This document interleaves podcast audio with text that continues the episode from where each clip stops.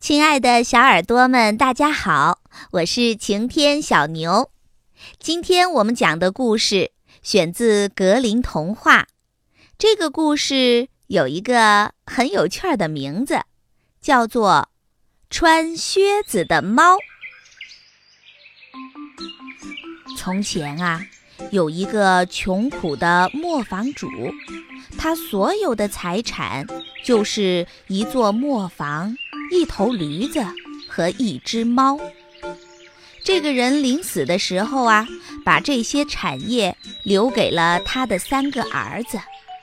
结果，大儿子占有了磨坊，二儿子牵走了驴子，可怜的小儿子只得到了那只猫。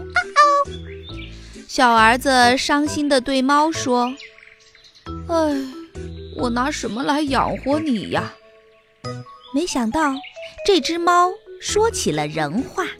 他说：“喵，我的主人。”你不要忧愁，你只需要为我准备一只布袋和一双长靴子，让我到森林里去，你就会交上好运气的。这个小儿子虽然不太相信猫的话，但是他还是用身上所有的钱给这只猫置办了这两件东西。一只布袋和一双长靴子。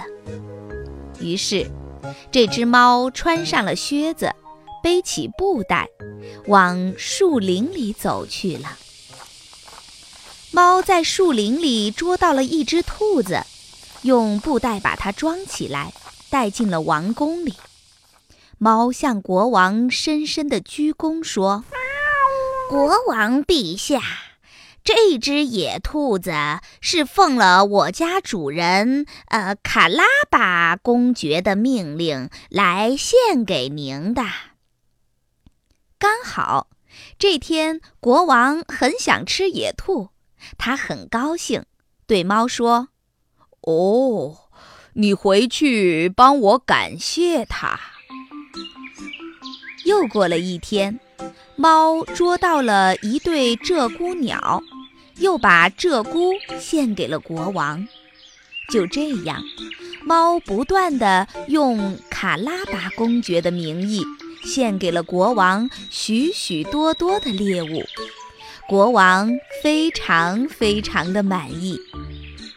有一天，猫得知国王和美丽的公主要到河边去郊游，而且它知道了。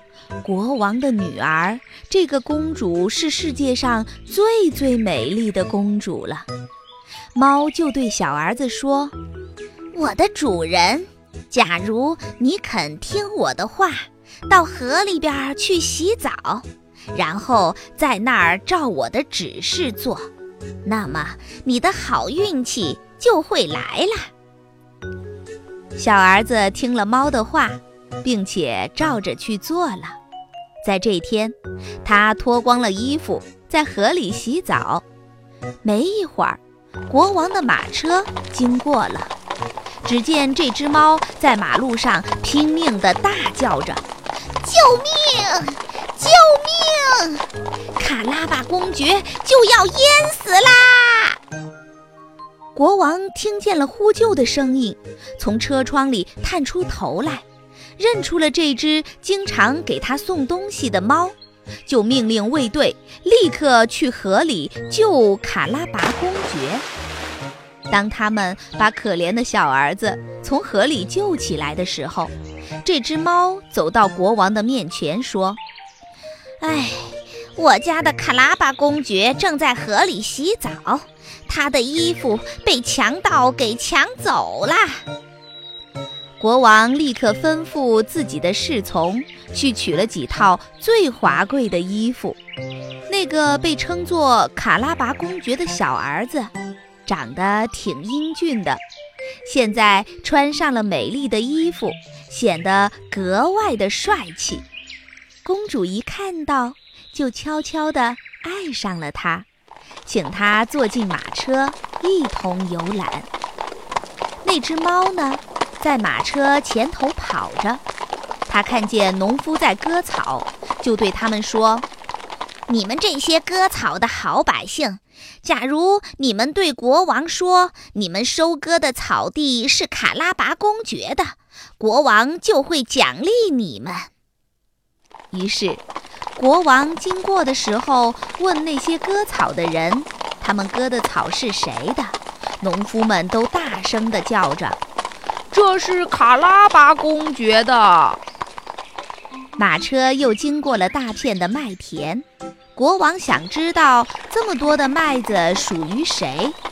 割麦的工人们也是齐声地回答道：“这是卡拉巴公爵的。”原来呀，那只猫早就吩咐过他们了。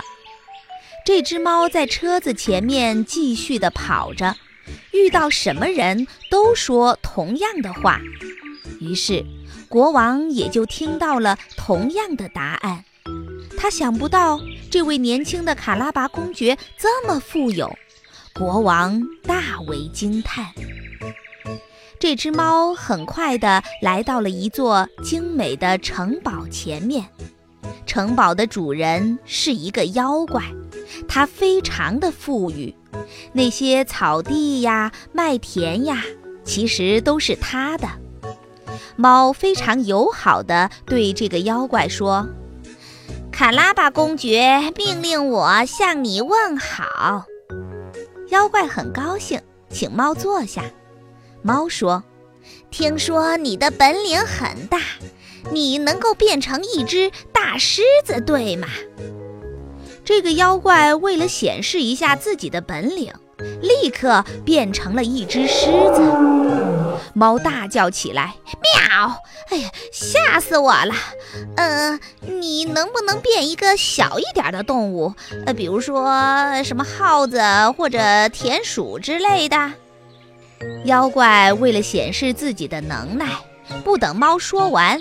立刻又变成了一只小老鼠，在地板上奔跑起来。这时候，这只猫纵身跳下房檐，一下子扑上去，一口把这只老鼠给吞了下去。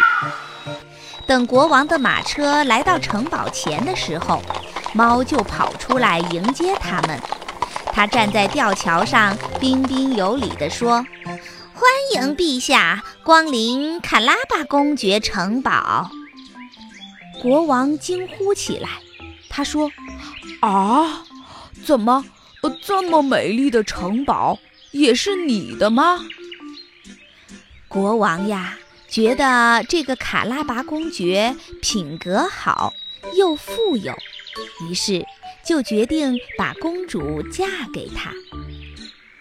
于是。这天晚上，假装是卡拉巴公爵的磨坊主的小儿子和公主结了婚。从此以后呀，那只穿靴子的猫也被封为了大勋爵，它不用再捉老鼠了。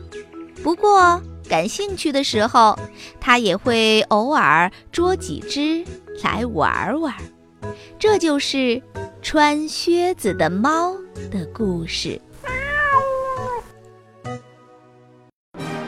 十九世纪初，德国的格林兄弟广泛搜集散落于民间的经典故事，整理改编成了《格林童话》。在这个神奇的童话世界里，有辽阔的森林和田野，有善良的仙女和精灵。小红帽、白雪公主、灰姑娘、睡美人等等等等，一个又一个脍炙人口的童话经典，成为了全世界孩子们共同的财富。